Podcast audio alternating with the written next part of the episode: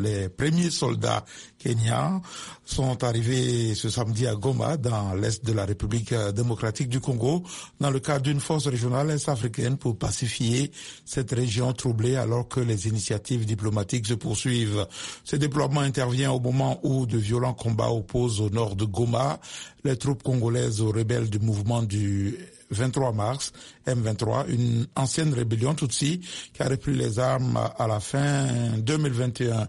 Un responsable kenyan, le lieutenant-colonel Obiero, a déclaré aux journalistes que leur mission était de mener des opérations offensives aux côtés des forces congolaises et d'aider à désarmer les milices.